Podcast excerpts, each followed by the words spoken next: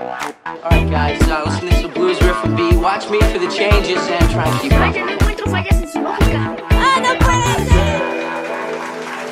Bienvenidos al podcast número 85 del podcast de Cosas con Pendiente. Eh, bienvenidos a un nuevo año, al año 2023. No se nos hizo eh, hacer el último podcast antes de que termine el año. Entonces tratamos, tratamos, pero no, no se pudo. Eh, pero aquí estamos de nuevo y bienvenidos a este podcast en donde hablamos acerca de cine, de streaming, eh, de cosas en internet que encontramos ahí también interesantes y que vienen al tema. Eh, conmigo está Edwin. Hola Mario, hola a todos los que nos escuchan, bienvenidos a este nuevo episodio en este, pues yo creo que aún podríamos decir año nuevo. No, no se nos hizo grabar el, el fin de el episodio antes del fin de año, pero pues aquí estamos. Todavía es la primera semana del año. Muy bien. Y también está Vargas. Vargas, bienvenido. Hola chavos, hola Mario, hola Edwin, muchas gracias por tenerme aquí de vuelta, iniciando el año con el pie derecho, ya regresé después de mi hibernación. ya sé, ¿no? Que sí. será como cinco episodios que no estaba. No sé, no, como unos tres, ¿no? Ni que los hiciéramos tan seguido. Además, eh, bueno, mi nombre es Mario y bueno, como de- siempre aquí desde Mexicali transmitiendo en este primer episodio del 2023 eh, hubo unos estrenos todavía las últimas dos semanas que pensábamos que íbamos a poder alcanzar a ver y luego comentarlos aquí, pero pues bueno, no pudimos y vamos a, a comentarlos de todos modos. Yo creo que lo vamos a comentar como esas cosas que acabamos de, de ver hace eh, un tiempo. Eh, no sé, vamos a empezar. Edwin, ¿quieres compartirnos ahí qué, qué nos puedes recomendar del último que has estado viendo? Eh, pues fíjate que sí tuve ahí chanza, ¿no? Después de unas largas semanas de trabajo, eh, poder ver ahí un par de cositas. La primera, una película totalmente dominguera. Una película que no es así que tú digas que trascienda mucho. Se llama Una singularidad desnuda. Con John Boyega y con el actor del payaso eso, Bill Skar- Skarsgård. Ajá. Ese nunca la había oído, esa película. Sí, fíjate que, que- que ni yo, que es una película del 2021, Ujú. eh, pero la descubrí apenas hace, hace unos días. Em, es una película basada en una novela del mismo nombre. em, que se estre- eh, fíjate, tal vez no la, la llegamos a escuchar mucho porque se estrenó en ciertos cines, o sea, de manera limitada en Estados Unidos y se lanzó en formato de video bajo demanda Ajá. por Screen Media Films, entonces como que no, se Ah, le dio no. mucha mucha ¿Y dónde la viste? Eh, en mi aplicación favorita Ah, de, de películas. Ahí me, me la recomendó. la de la bandera negra. Ajá, la bandera negra. Ajá. Y pues esta película se trata de John Boyega, que es un joven defensor público. Eh, ¿Cómo les dicen aquí? Un, un abogado de oficio. Ajá, no. que, es- que se encarga de defender a los criminales que llegan ante el juez y que no pueden pagar un, un abogado privado. Ujú. Eh, pero pues que este, este defensor joven pues ya se siente como cansado, ¿no? De que el sistema es el mismo, de que no... En realidad el sistema no está para ayudar pues a los a los delincuentes, sino que simplemente los procesan y ya. Eh, este abogado está como al borde de que lo inhabiliten y em, tiene tiene ahí como unas durante la película pasan ciertas como su nombre lo dice un- ciertas singularidades que, que solo él o, u otras cuantas personas pueden llegar a ver que son como pequeños flashes en el mundo o cosas así que, que como que lo sacan de onda por un minuto. Eh, y que simplemente es da luz a, dan alusión a que pues el universo está colapsando a su alrededor como que no como que algo pasa en el universo que, que la gente decide ignorar pero pero ciertas personas pueden detectarlo no no esta película no es de ciencia ficción o sea no no trata más más el tema simplemente son como Como, como en la glitches en la Matrix, Oh, algo así. órale. Oye, veo que tiene eh, un, un sable, un- una katana. Ajá, sí, sí, sí, sí. Está, está. Lo digo, la el película está. ajá. Ajá. en el póster. La película está dominguera. eh, te entretiene. eh, es como comedia negra. eh, entonces, está, está in- interesante para que la, la vean. Se me hizo que. Muy raro, pues, ver a estos dos actores en este tipo de películas. ¿Que, que, que de tan bajo presupuesto o qué?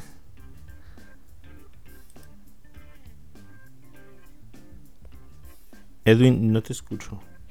¿Soy yo? No, yo tampoco lo escucho. Ok, Edwin, Bueno, no te escuchamos. ¿listo? Ahora sí. Ah, es que había puesto en silencio el, el micrófono porque tosí. Ok.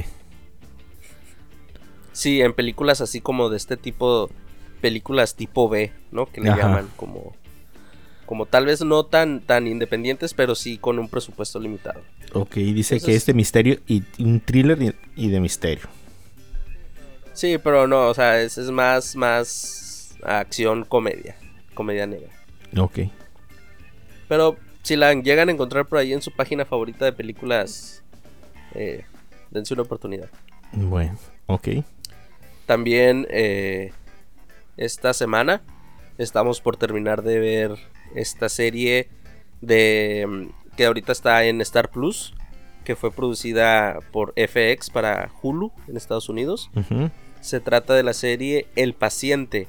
No recuerdo si, si Ruth ya nos había mencionado de esta serie en algún podcast pasado. No recuerdo. Es una serie eh, de suspenso psicológico Ajá.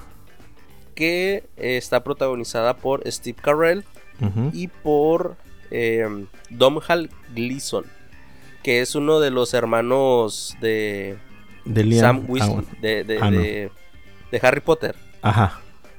Es uno de estos actores eh, pelirrojos.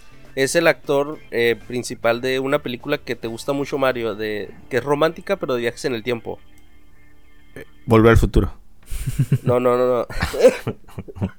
Perdón. Le di un ataque. eh, Era un chiste. Era un chiste. No, esta ah, es romántica, 100% romántica, pero... Pero, pero, pero... eh, viajes en el tiempo, Mario. A ver, déjate digo. Romántica está la de About Time, la de la Ajá, esposa. About ¿sí? Time. ¿Sí? Sí, sí. Ah, ok, ni la primera. Cuestión de tiempo. Ajá, así es. Ajá.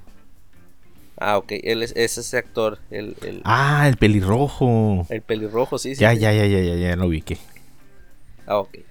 Em, entonces, esta serie eh, son 10 episodios de 20 minutos. Es, es una serie muy rápida.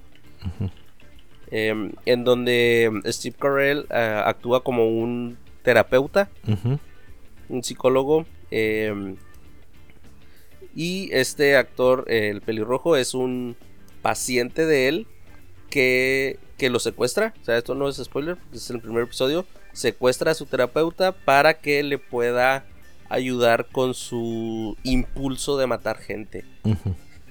Este paciente es un, es un asesino serial, pero que es consciente de que tiene un problema. Entonces, está interesante ahí cómo, cómo interactúan estos dos. Ok. No, no he podido ver el final. eh, ya nomás nos quedan dos episodios. Pero pues la verdad la verdad es que te atrapa. Te sí, sí, sí hay escenas ahí en las que en las que puedes llegar a sentir un poquito la agonía, ¿no? De, de este terapeuta secuestrado. Y eh, fíjate que a pesar de que uno como que relaciona a Steve Carell con, con la comedia, ¿no? Eh, Ajá. Aquí hace un, un personaje un poco más dramático. Pero pues sí. O sea, sí. Sí tiene ahí sus toques de, de humor negro. Pudiera decirse. Ok. ¿Ese se ve interesante? ¿Dónde estaba? Star Plus. Ah, ok, para anotarla ahí. Y el- el- los pósters se ven bien, bien creepy. Sí, sí, no, no tiene nada de, de- de- de creepy o, o- o- La serie la, la ponen como dentro del catálogo de suspenso psicológico. Ajá. Pero es tal vez un poco, un poco más como drama. Drama. Comedia negra. Ok. Y por último, eh, creo que esta película que también compartimos en nuestra lista, Mario, eh, Glass Ajá, Onion, Sí. un misterio de Knives Out. Ajá. Es, pudiera decirse que es secuela, pero funciona de manera independiente. Eh, esta película que proviene de la película de eh, Knives Out, o creo que le pusieron en español entre cuchillos y navajas. Entre navajas, y secretos. secretos. Ajá. Sí. Donde pues volvemos a ver al, al gran detective. Al gran detective Benoit. Benoit Blanc. Ajá. No sé si lo estoy pronunciando bien. Y No sé, no podemos ver a un nuevo. pero- Ajá. A un nuevo cast que incluye a Edward Norton, eh, Jessica Henwick, a Ka- Kate Hudson y Dave Bautista. Ajá. Ajá. Dave O Bautista. Drax. Ad- O Drax. Ajá. Eh, en esta ocasión, eh, el personaje interpretado por Edward Norton, un multimillonario llamado Miles Brown, pues invita a sus amigos más cercanos eh, a una como una fiesta de misterio donde tienen que resolver su asesinato. Su supuesto Pero, pues, asesinato ficticio. Así es. Eh, las cosas se complican y ayúdame Mario, por favor. Sí, pues las cosas se complican y lo que venía a ser un asesinato ficticio, un juego de, de rol para el fin de semana, pues se convierte en un asesinato real. Y donde va a tener que, ¿cómo se llama? Este detective descubrir quién es el, el verdadero asesino. Está, está bastante curada. A mí me gustó. Yo la vi en la noche del 24. Mi cuñado no había visto la primera. Eh, le, había le pregunté que si había visto la, la más reciente película y me dijo que no. Entonces dije, pues no, tiene que ver primero la, la de Entre Navajas y Secretos. La pusimos y la verdad está súper divertida. ¿Tú la has visto, Vargas? Sí, sí, las dos ya me las aventé. La verdad, Ajá. muy buenas las dos. Están muy divertidas. O sea, obviamente no se van a ganar un Oscar, ¿no? Pero están, a mí se me hace que están a la par las dos. Igual de divertidas. Sí, sí, igual de entretenidas. De hecho, em, pues la otra, la primera salió como en el 2019, ¿no? Algo así. Ajá. Entonces, salió. Ajá. Ana de Armas salía. Entonces tenía mucho mucho tiempo sin ver la, pues, la primera y cuando salió esta segunda dije, ah, pues, pues está chilano. De todos modos, lo que no lo que recordaba era que me había gustado mucho. Ajá. Entonces igual esta la vi con mi familia y la verdad, muy divertida, muy entretenida, muy enredosa. Em, me gustó que no es muy predecible, o sea, no es, Ajá. no es para nada, em, porque por- de vez en cuando eh, yo hacía comentarios en mi mente o mi hermana en voz alta y pasaba lo contrario, ¿no? O algo así.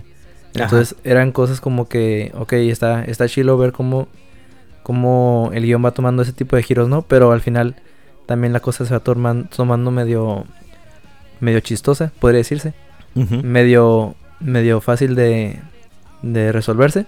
Entonces Ajá. eso también se me hizo muy muy chilo pues como como el misterio del año se resolvió de una forma pues como como que nadie hubiera pensado, ¿no?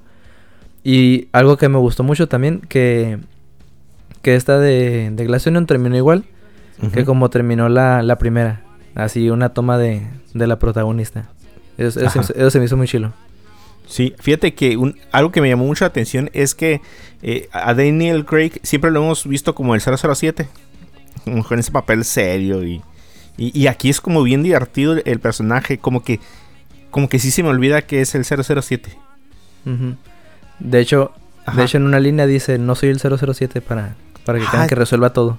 Sí, dice eso, no, no acuerdo. Sí, no, no soy James Bond para resolver este tipo de casos. Ah, Dice. mira que, que cura la línea. Sí. Sí. Inserte meme aquí de Lolita Yala de ya se fue. Ya, ya se fue. Ya se fue. Entonces, no, no, la verdad está súper, súper divertida. eh, pues es, es, está curada la dinámica que se arma entre, si la ves con tu familia, en la dinámica que se arma de estar eh, tratando de adivinar o, o los momentos que dan el giro o la sorpresa de que, ah, entonces esto fue lo que había pasado. Está curada. Está su- suave. A mí me gustó, se me hace igual a la par de la primera. Eh, creo que ya está hasta súper programada la tercera. Entonces, Sí. ojalá salga así Eh, igual en Navidad, ¿no? Yo creo que sí. Fíjate, algo curioso que a, a lo mejor yo no, lo no la pondría a la par de la primera, pero pues sí, muy, muy cerca. Eh, como que no me gustó mucho este giro que le dieron a la personalidad de, del detective. Porque no sé si recuerdan la primera, era como más serio, más Ajá. sombrío, más... Como que pues te introducía, ¿no? A este detective serio que, que analizaba todo. Y aquí, no sé, o Más, sea, más desenfadado, ¿no?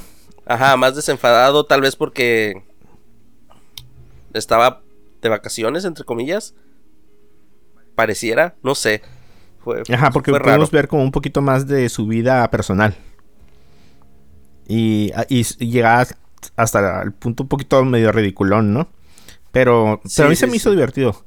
Eh, Algo que me gustó No, mucho también es que es la duración de la película. A mí, no sé si hay una moda ya de pasar de las dos horas en todas las películas. Pero el que no se haya ido la película súper apresurada, con tal de completar una cuota de tiempo. Y que hayan recortado cosas, a lo mejor también tiene que ver que lo mandan directamente a, a- a streaming, ¿no? Sí, sí. Pero se me hace súper bien porque, porque pasa un rato curada. Más cuando le puedes pausar tantito para, no sé, para agarrar algo de comer o algo. Pues sí. Algo que a mí me gustó de esta película y que no he notado mucho, tanto en películas y en series, es que tocaron el tema de, de la pandemia, o sea, muy, muy poquito, Ah, ¿no? sí, O sea, como que los sí. personajes están en pandemia, pues, y desde que pasó eso, todas las películas que han sacado como que evaden ese tema o ese tipo de cosas, Ajá. y que los personajes en la vida real haya pasado eso, y cómo lo toman, pues, con las personalidades de cada uno de ellos, se me hizo, se me hizo muy curada eso, pues, o sea, al ver los cubrebocas de cada uno de ellos, verlos, no sé, no, no, no me toques o algo así. Es como que siento que le dio algún un tipo de personalidad a cada uno de ellos y eso me gustó mucho. Ajá, sí, ajá, sí, también me llamó mucho la atención. O sea, bueno, ok, vamos a olvidarnos ya los cubrebocas y todo eso, ¿no? En, en una escena de la película, pero te dan como una justificación. O sea, y está, lo, lo ponen en una en un espacio temporal definido, pues. Sabemos más o menos cuándo fue. Sí, Entonces, sí. eso está curado. Sí, sí me gustó a mí también. ¿Al- ¿Algo más, Edwin? Eh, ¿Algo más? No, yo creo que sería lo único que vale la pena comentar. Ujú. Miré una de las tantas películas que hizo Bruce Willis Ah, en, de, en este último sí. año. ¿Cuántas les dije que había hecho? Ah, como Seis películas 11 este año. la- el, el año pasado y eh, 11 o 12 películas el año pasado.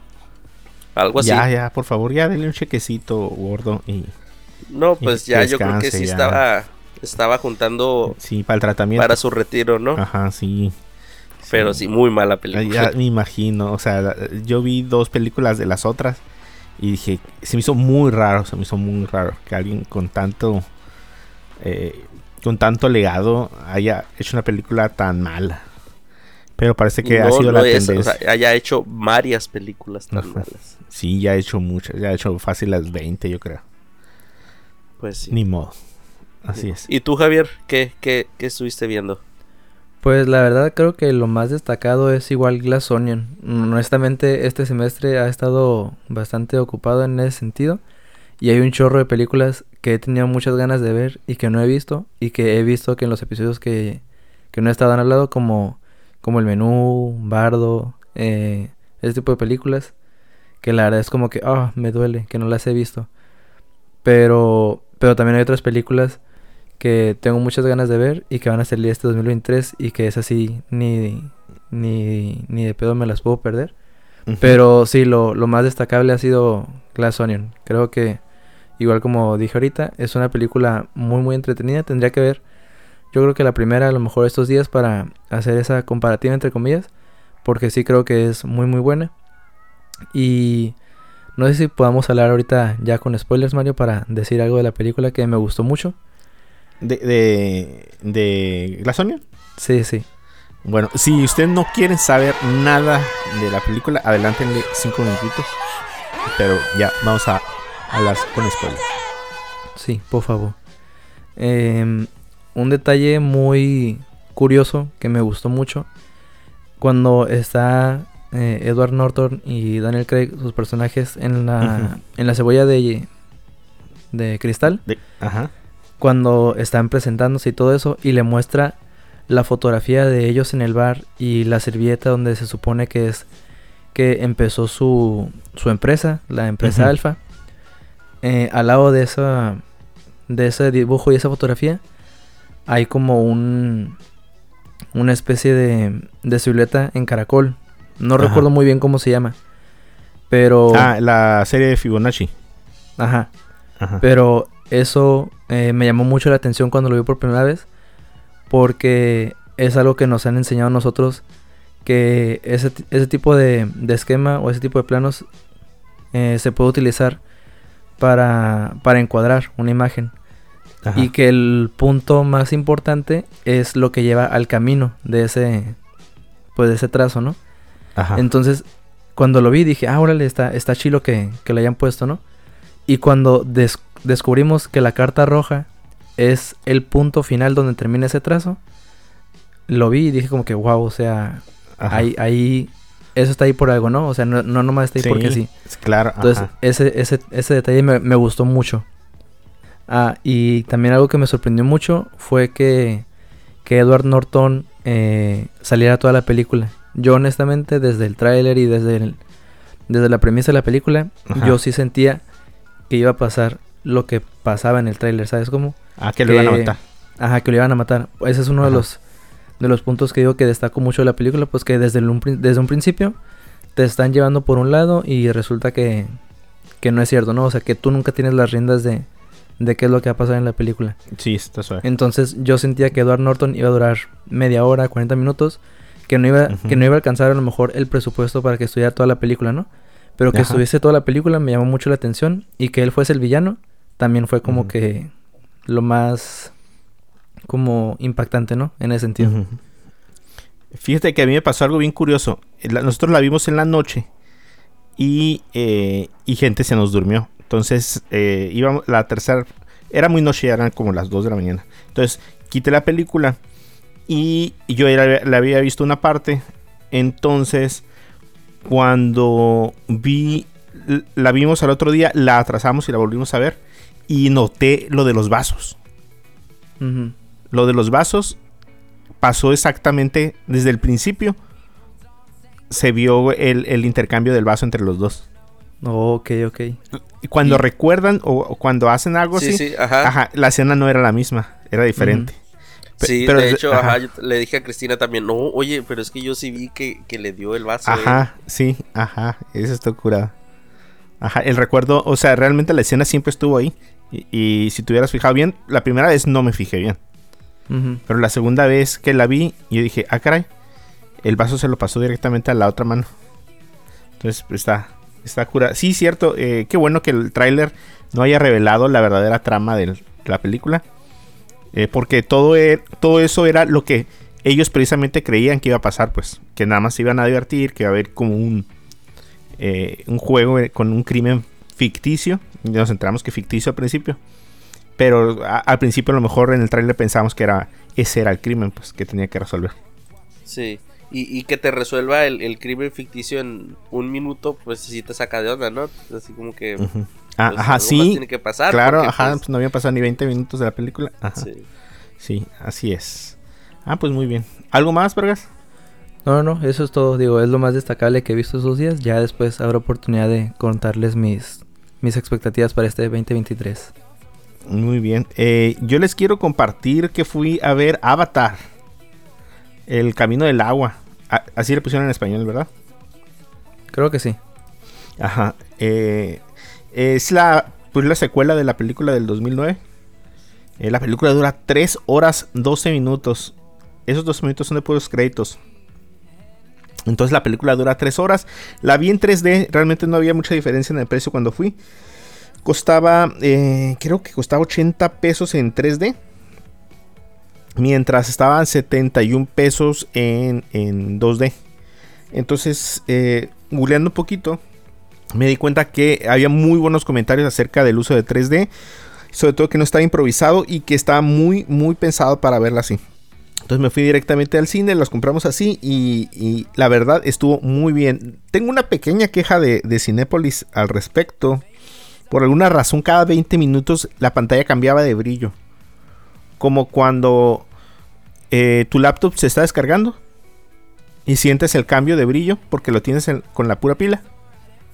que se da bajones de brillo conforme se va bajando la, la batería. Ah, bueno, así se estuvo bajando el brillo entre eh, opaco, entre brillante. Cada 20 minutos. Y si la película dura 3 horas, yo creo que fueron unos 5 cambios. Eso fue lo único que, que no me gustó. El, el 3D está excelente, excelente.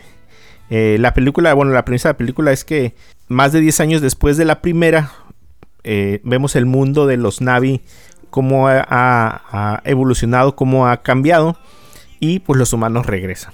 Después de, de todos esos años, los humanos regresan. Eh, Jack Sully, que era el protagonista de la primera película, que terminó con su cuerpo de, de Navi, ya permanente, eh, ya tiene hijos. Tiene ahí un- unos tres hijos, aparte de una como hija adoptiva. Ah, no, no voy a decir spoilers. Sí, no, no, no, no, no la he visto. Ajá. Y, y tampoco el tráiler, así que no. Ajá, pero hay un par de niños que, que son claves ahí, un humano y un, otra Navi. Pero, ¿qué les puedo decir? Eh, técnicamente la película es impecable. O sea, mejoró lo, lo, lo que se hizo. Ahora nos damos cuenta que los Navis que siempre vimos eran los Navis del bosque. No sé si han notado, pero en el tráiler hay otros Navis con color diferente de piel. Como más turquesa en vez de azul. Entonces, ahora vemos a los Navis del agua tienen algunas características físicas que les ayudan pues a sobrevivir en su entorno. Por ejemplo, si los eh, navis del bosque usaban su cola para equilibrarse, los navis del agua usan su cola para navegar. Entonces su cola es más plana que la de ellos.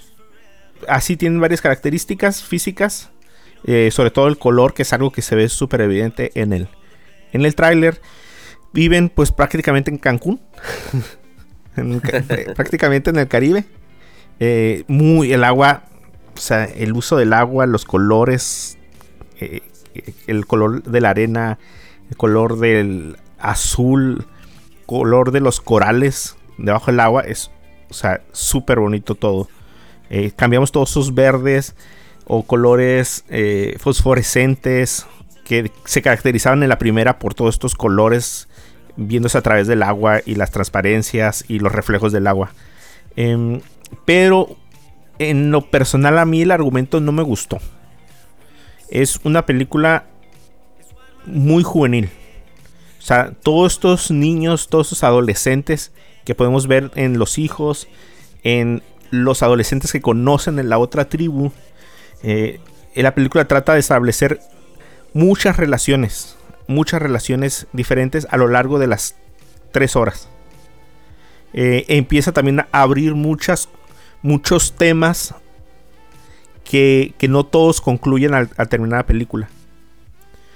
Hay, por ejemplo, hay una Navi que tiene como un tipo como de eh, comunicación con los seres vivos o con la energía del planeta. Esa energía que se transmitía con el árbol en la primera película. eh, pero no se sabe por qué, nunca lo aclaran. Hace uso de su poder al final, pero no sabemos eh, qué es lo que le sucede. Le, pasa incluso algo durante el tiempo de la película y nada más hacen una teoría y nunca más vuelven a tocar el tema. Entonces, ah, que sea tan juvenil, aunque las peleas y el cierre final se hace con los adultos, se me hizo mucho tiempo invertido en los jóvenes.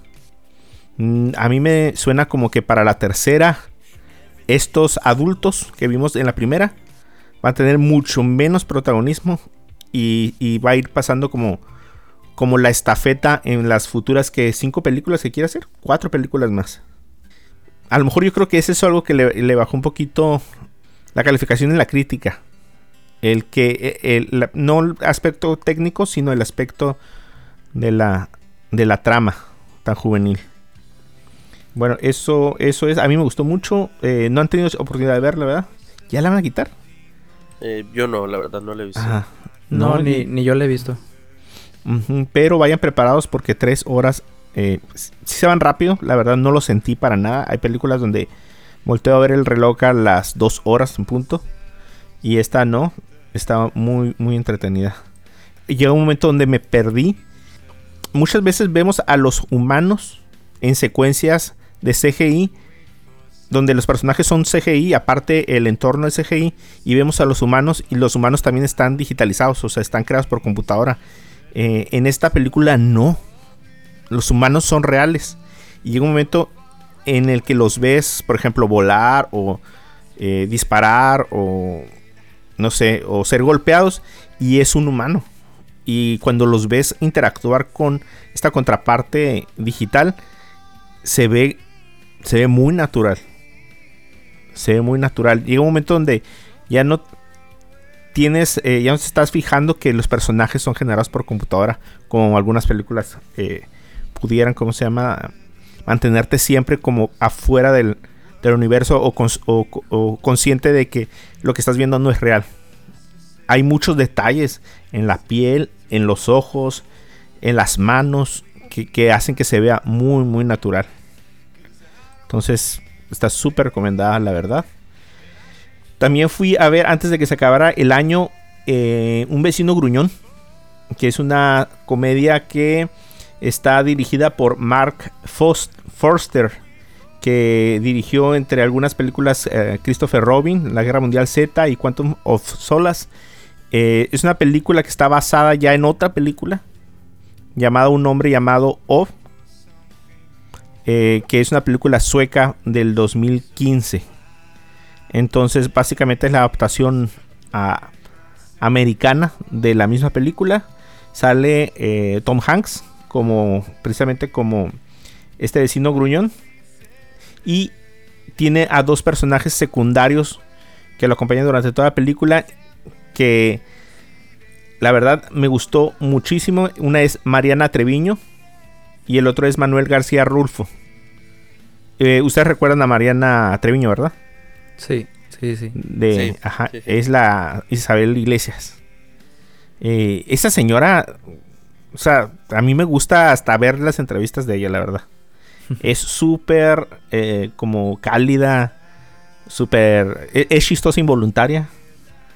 Entonces, en la película ella interpreta a una ama de casa junto con él, que es, su esposo en la película, que llega al barrio donde vive el vecino Gruñón. El vecino Gruñón básicamente vive en una como una cerrada, como lo que aquí en Mexicali conoceríamos como una cerrada, que es como un, conjunto de casas así nada más envuelta de U, con unas, eh, ¿cómo se llama?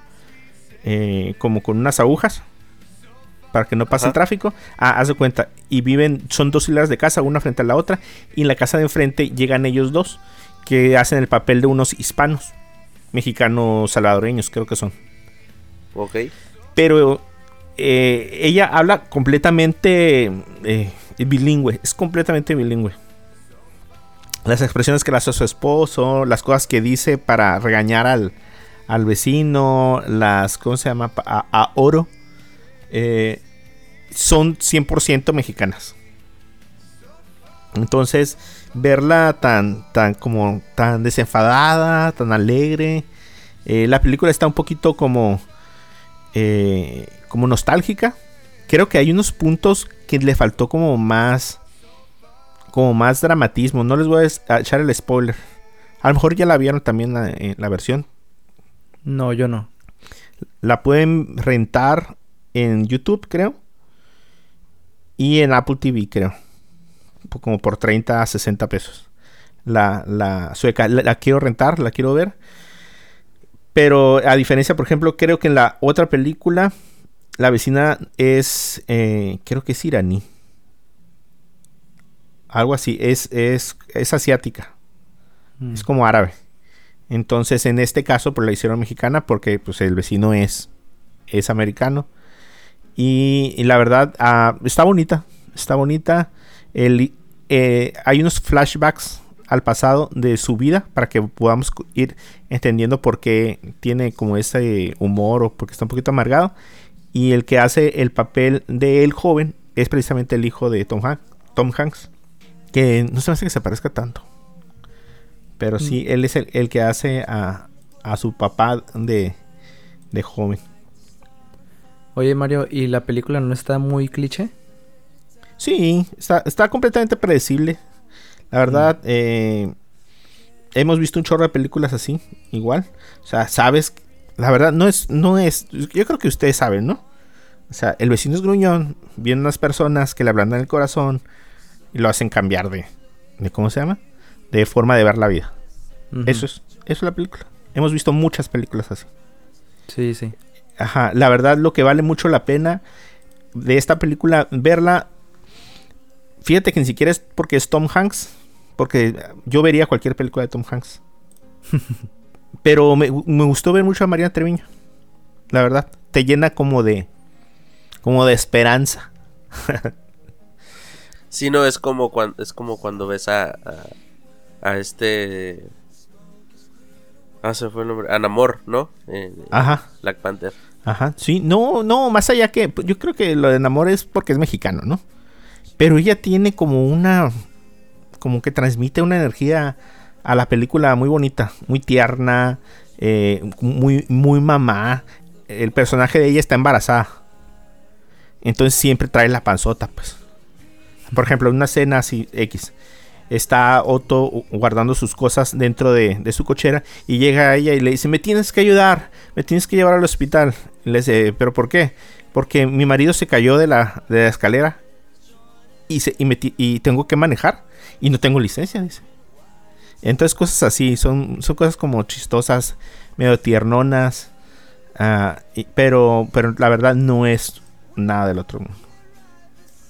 Ok, ok. Yo creo que le gusta, igual estoy viendo aquí un poquito Rotten Tomatoes y pues le gusta más a la gente que le que al, al- a la Que a los crítica. Ajá, así es. Y finalmente les quiero compartir que y, y yo pensé que habías visto la de Bardo eh, Vargas. Ah, me perdonas acá. No, te, fa- te fallé. Mira, ay, yo, yo sí la vi completa.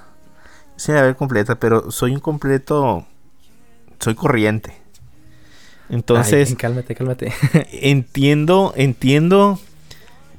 Técnicamente es admirable. O sea, técnicamente los planos, las tomas, la fotografía, eh, incluso la música está muy bien. eh, pero si tú me pudieras explicar el trama, si yo te tuviera que explicar el trama de la película, no te lo podría explicar. O sea, te puedo explicar un personaje y qué es lo que hace el personaje. Pero si te, me pidieras que te explicara desde el punto 1 hasta el final, creo que es cuestión de perspectiva. Es totalmente un gusto de, de Iñárritu. Es totalmente un capricho hacer esa película. O sea, puso lo que quería. Eh, la película yo siento que está dividida en dos partes. La primera hora y media y la segunda hora y media. ¿Cómo? ¿Dura tres horas también? Claro. Ah, no Pues, bueno, dura dos horas 40, 45 minutos. Pero exactamente siento que está partida a la mitad los dos actos. Y hay algo muy curioso. Ah, pero les diré spoilers. Mm, Pues si quieres, luego hacemos no un, un highlight ahí, tú y yo, Mario. Ya que la mire. Ajá. Bueno, hay, hay una parte donde la película se hace consciente de la película. Y no es que los personajes se hagan conscientes de la película. Es Iñárritu diciéndote que es consciente de lo que tú estás pensando hasta llegar a ese punto. Mm. Ah, sí. En- Un, un amigo sí me dijo algo así. Ajá. Entonces, de ahí- cuando llega a esa parte, la verdad, yo ya me enderecé como en el meme de que estás tirado en el sillón y que te enderezas. Y Sí, dices, sí. ah, esto ya está interesante. O sea, porque, ok, me llevaste toda la primera parte hasta este punto y luego te criticas a ti mismo de lo que estás haciendo. Dije, eso está interesante. Entonces, cuando yo esperaba algo diferente en la segunda mitad, no me lo dio se puso a criticarse a sí mismo de su vida, de lo que ha logrado, de lo que eh, lo que el mundo espera de él y de lo que él ha hecho y que no ha cumplido como con la sociedad. Entonces ahí ya no me gustó porque empezó a desvariar. Eh, yo creo que debería haber tomado como otro rumbo y al final es una película que no saca como ninguna conclusión, es como bueno, pues ya terminamos. ¿Qué te pareció? ¿Qué piensas? Discútelo con. Ahora sí, como dice el Moy en el, en el radio. Júntense de a 7 y platíquenla. Entonces, eh, Ok, pero, pero después de que hace esta como, como interacción, o sea, siguen más escenas, eh, sigue alguna trama. es que, o- es que no hay una, no hay una trama. Eh, podrías hasta pensar que son escenas, es como pensamientos aislados eh, de eventos de la vida de, de, de Iñárritu que quiere como como expresar de forma artística. Por eso dice la gente que es, la película es pretenciosa. Porque es como querer echar mucha salsa a tus tacos y se te pasó y se te derramó y se te fue para el piso. Entonces e- e- entiendo cuando la gente dice que, que está muy pretenciosa. Ajá. Y, y sabes qué, pues ¿cuántos Oscars tiene? Iñárritu? Como dos, ¿no? O más. Ah, eh, es como decir, pues, ya, ya, ya, o sea, o sea, ya no me interesa otro Oscar.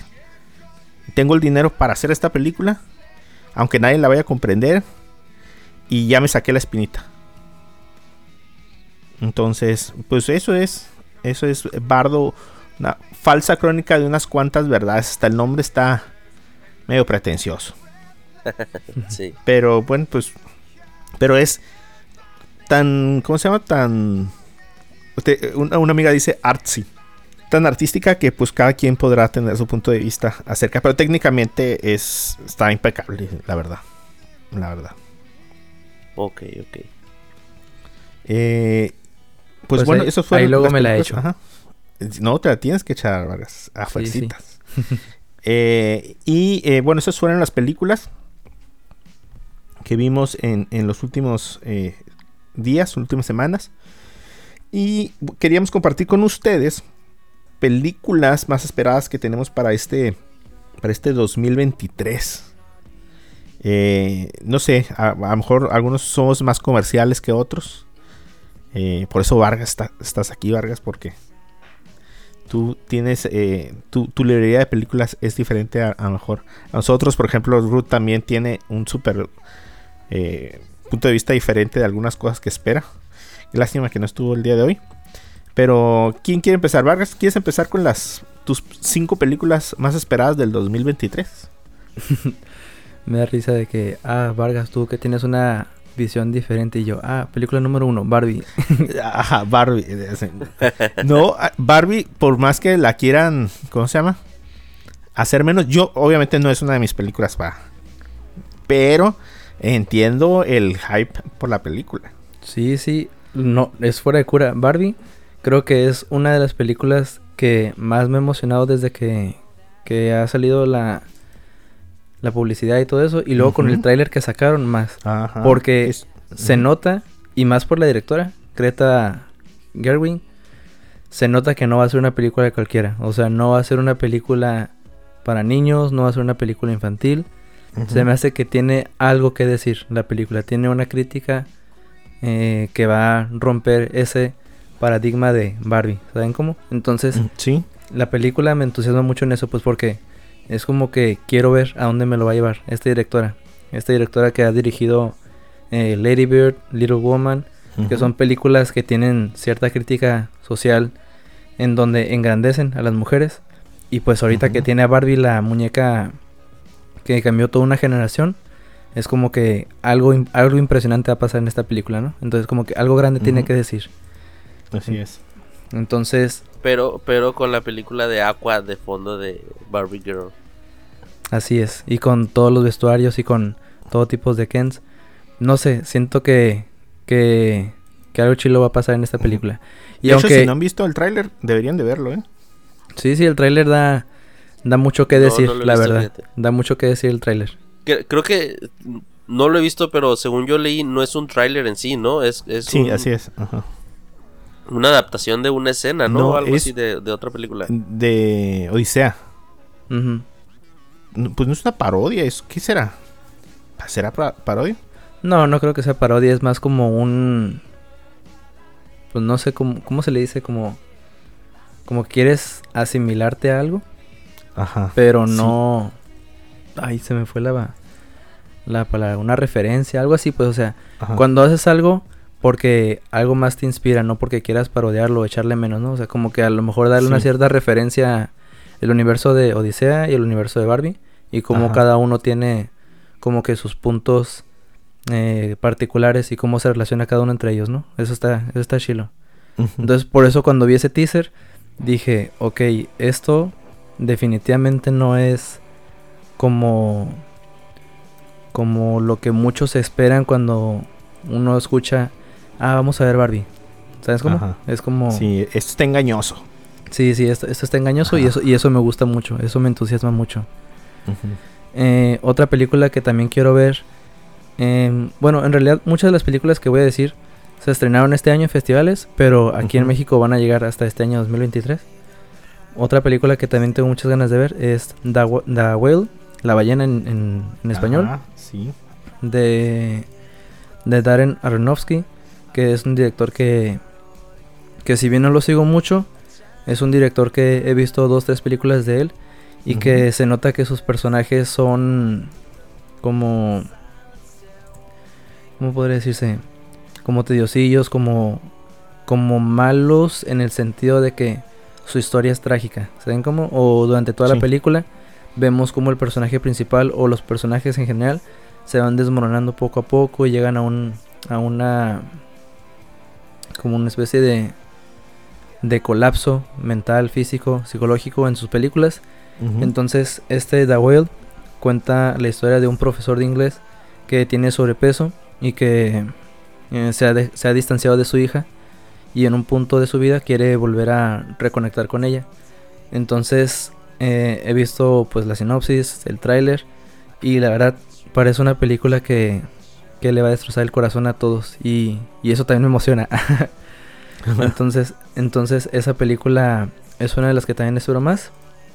Eh, The Fablesman, eh, dirigida por Steven Spielberg, que no es de mis directores favoritos, pero es de los directores que muchas películas he visto. Entonces, ver la historia de cómo, pues, él fue creciendo y fue aprendiendo y fue encontrando esa pasión por el cine, también siento que es algo que, que, que está interesante de ver. Digo, independientemente de que yo también me guste este tipo de cosas, siento que Steven Spielberg es un director que ha marcado eh, pues la época y la historia de muchos de nosotros. Entonces, ver como sus inicios, como esa biopic, también está interesante. Y... Fíjate, fí- ah, perdón, dime. fíjate que vi un video comparativo, me salió en un TikTok. Sorry, no lo vi queri- queriendo.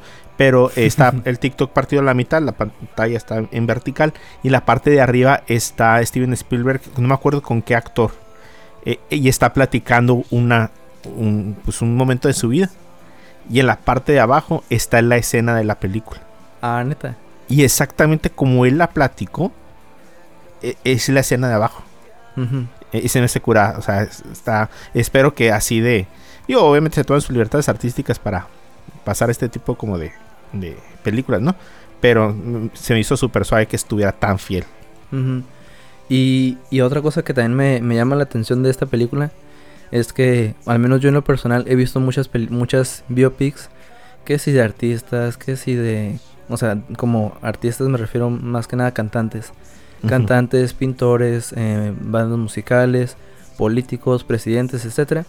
Ujú. Pero muy pocas veces yo he visto películas de cineastas. O por ejemplo, la de la de Hugo, por ejemplo, ¿no? Ajá. que la dirigió Martin Scorsese también que, que está ambientada en los años del origen del cine. Pero fuera de eso no he visto muchas películas que hablen de del origen de algún cineasta o del origen de algún pensamiento moderno o de alguna historia que tenga que ver con eso.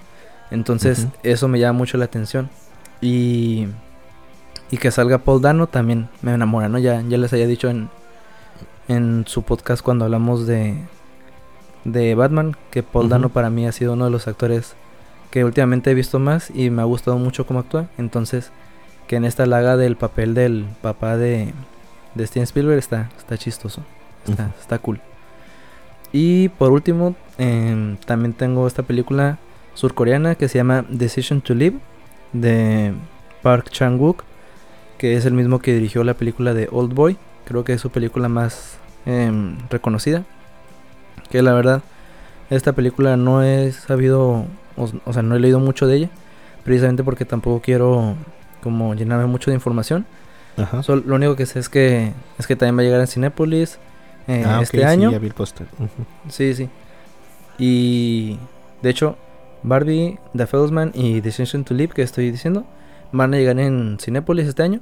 La de The Whale no se sabe todavía, pero pues hasta ahorita esos son mis cuatro más esperadas. Ahí les debo mi quinta, pero conforme. Pase, conforme pase el año ahí les voy a, les voy sacando una.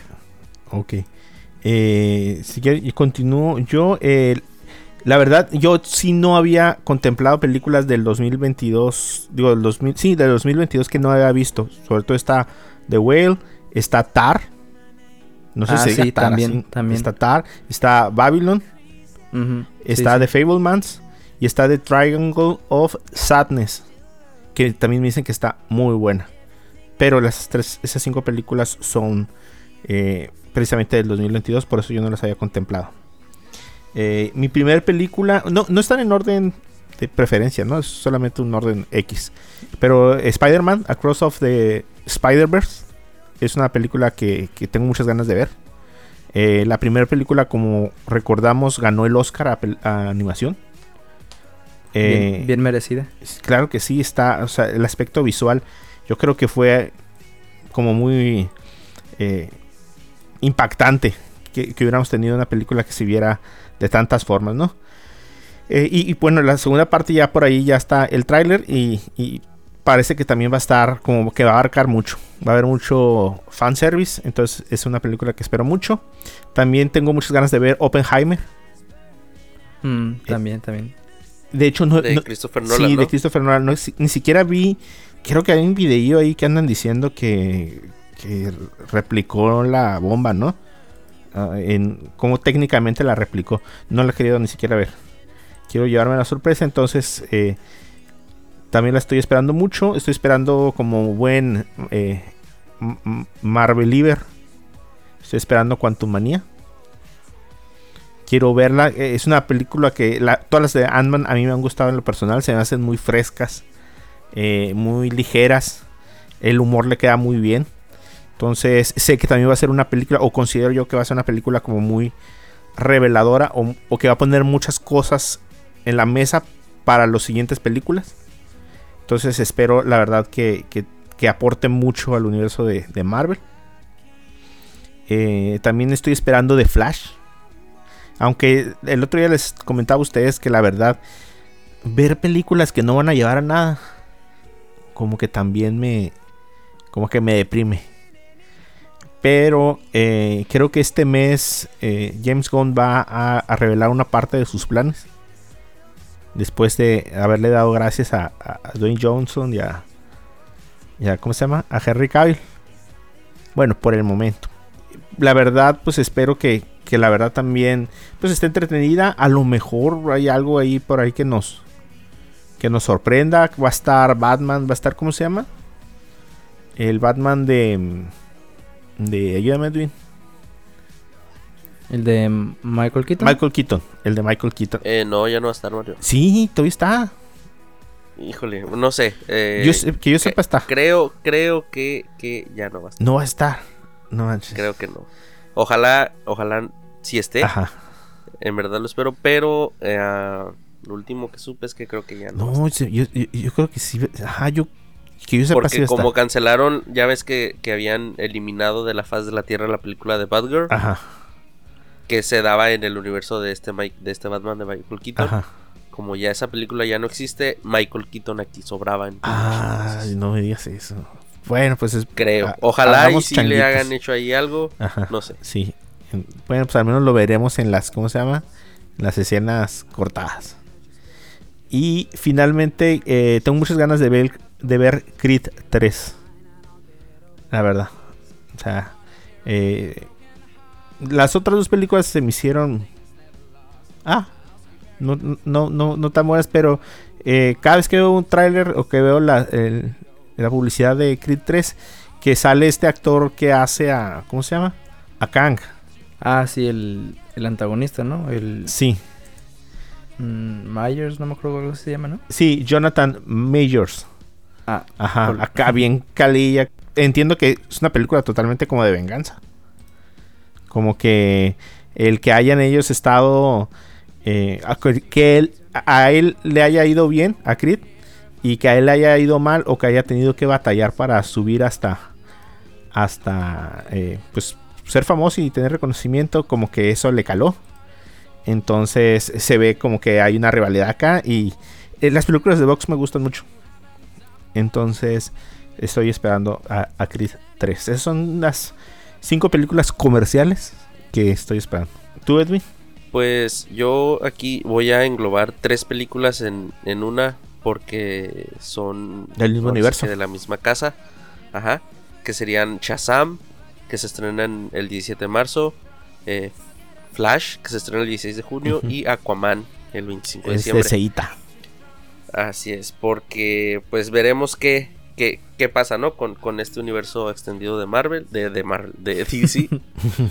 Eh, y pues no sé, ver, la hora- ahora sí que el, el- el- somos chismosos, ¿no? Y, y- y quere- quiero ver qué va a pasar con Ezra Miller eh, en The Flash, que cómo lo van a, a eliminar de, de DC. Al último todos Y- mueren. Spoilers. Ajá. Y eh, qué pasó con, con esta Amber Heard en Aquaman. Ah. Sí, y- ¿Le habrán cortado escenas? ¿No le habrán cortado escenas?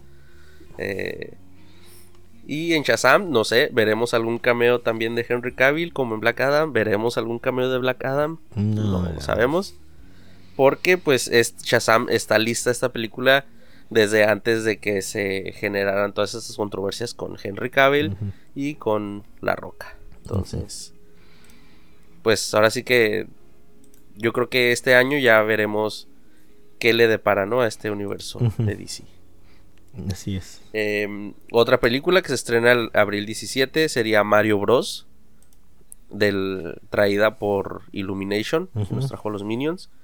Eh, sé que es una película animada enfocada para el público infantil, pero pues aquí todos somos fans, o al menos Mario y yo somos fans de los videojuegos de Mario, entonces la, la espero con ganas. Y más porque creo que no ha habido, ¿no? Una película en sí No, de, de este universo de Mario. Recuerdo la que hicieron live action, que, de la que nadie habla. Sí. Sí, a mí me tocó. Me tocó vivirla. Te tocó vivirla, Ajá. fíjate. Eh, también eh, Rápidos y Furiosos 10 Ah, no manches, ¿sale este año? Sí. sale en el Se llama 2023. X Fast o Fast X. X- eh, Fast Ajá. X, la primera parte, creo. Ah, ¿por qué Y, primera y no parte? porque no porque piense que, que- que es un peliculón de con un gran guion o con No, después de un carro viajando al espacio no puede haber. Ajá, simplemente, ajá, quiero, quiero, quiero saber qué va a pasar ahora. Que nueva cosa ridícula O sea, va a pasar. Sí, o sea, cómo van a superar el que un, un Pontiac Fiero haya ido al espacio. Ujú. No, pues no, no creo que Eh, haya que lo supere. No sé, ya veremos. Eh, también eh, se va a estrenar en este 2023 Scream 6. Así es. Yo me eché todas las películas en, en las. Todas las películas me las eché en un año. Lo que nunca he hecho. Para verlas Sí, cinco. Mario, eh, nos- tú, hicimos un episodio de Scream Sí, 5. Me eché todas las películas en una Sí, semana. yo, yo también, o sea, prácticamente. O sea, no estoy diciendo en un año. O sea, me las eché en la semana. Sí, ajá, Sí, sí, literalmente sí. me las eché en la semana. Entonces, ya soy fan de Scream. Sí, entonces, ajá. Puedo hablar con autoridad. Porque ya las vi. sí. Las tengo frescas. Fíjense, aquí hice un listado de las películas que, que se van a estrenar este año. Hice mi listado de películas que me llaman la atención. Ahorita me, llama- me llama la atención la de Megan. Ya te había dicho, ¿no, Edwin? Sí, de esta. Ajá, la, la hija de ajá, Chucky, Que ¿no? tiene muy buena eh, crítica ahí. ¿eh? Pero bueno, esa está la de Knock the Cabin. No sé si la han oído por ahí. Sale el Dave Bautista. No, todavía no. Mm. Está la de eh, Quantumania, está la de Cocaine Beer. Ah, pues, la- me da curiosidad. El oso cocainómano. Ajá. Eh, eh, es- está. eh, hay una película que se llama 65 con este Adam Driver de ciencia ficción. Y, y me da mucha curiosidad. De, viaja al pasado, por alguna razón viaja al pasado en la época de los dinosaurios. Está la Scream 6, que ya habíamos dicho. Está Shazam. Está John Wick 4 este año. Sí, John Wick 4. Ajá. Está la de Calabozos y Dragones. Que también me llama mucho la atención. Está la de Rainfield. Que por ahí salió un tráiler hoy. Es de vampiros. Sale Nicolas Cage. Ah, sí, sí, sí. Y sí Nicola-. Nicolas Holt. Y eh, Aquafina. Entonces, no lo he visto el tráiler de hoy, pero ah, como que la gente se agüitó cuando lo vio. Eh, está también la de eh, Los Guardianes de la Galaxia. Está Rápido y Furioso. Está la, la Sirenita. Sirenita se va a estrenar este año. Se va a estrenar la nueva de Transformers, la de eh, Guerra de Bestias. Eh, Disney estrena Elemental.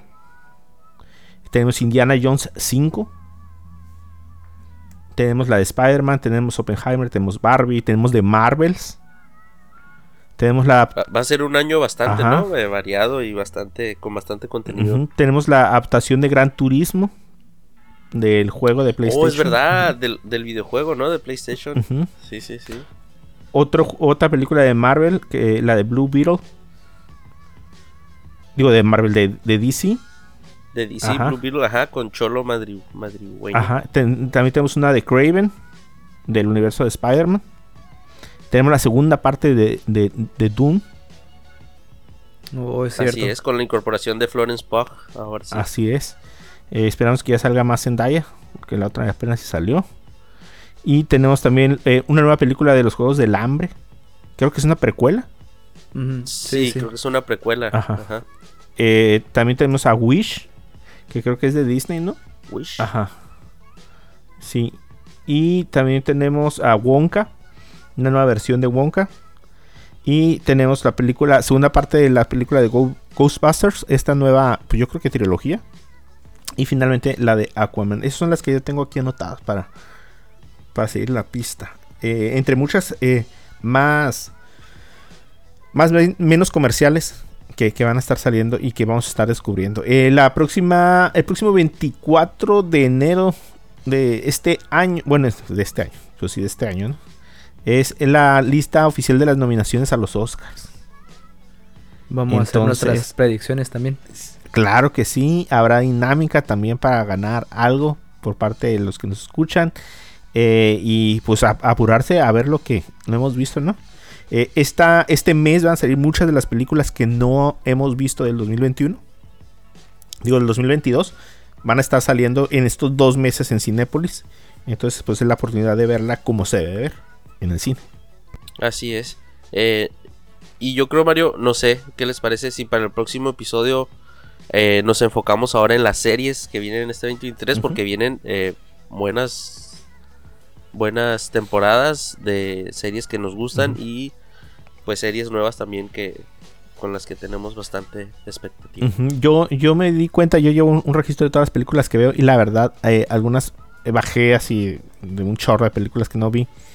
Eh, vi muchas películas de otros años porque mis niños están creciendo, principalmente mi niño grande, y, le, y he visto con él muchas películas que ya había visto. Pero he visto muchas series también. Entonces, pues sí, tengo ahí muchas cosas que he estado siguiendo, aparte de las películas que se están estrenando. Eh, algo que me di cuenta también es que no vi muchas películas, no le di como mucha prioridad a películas del año.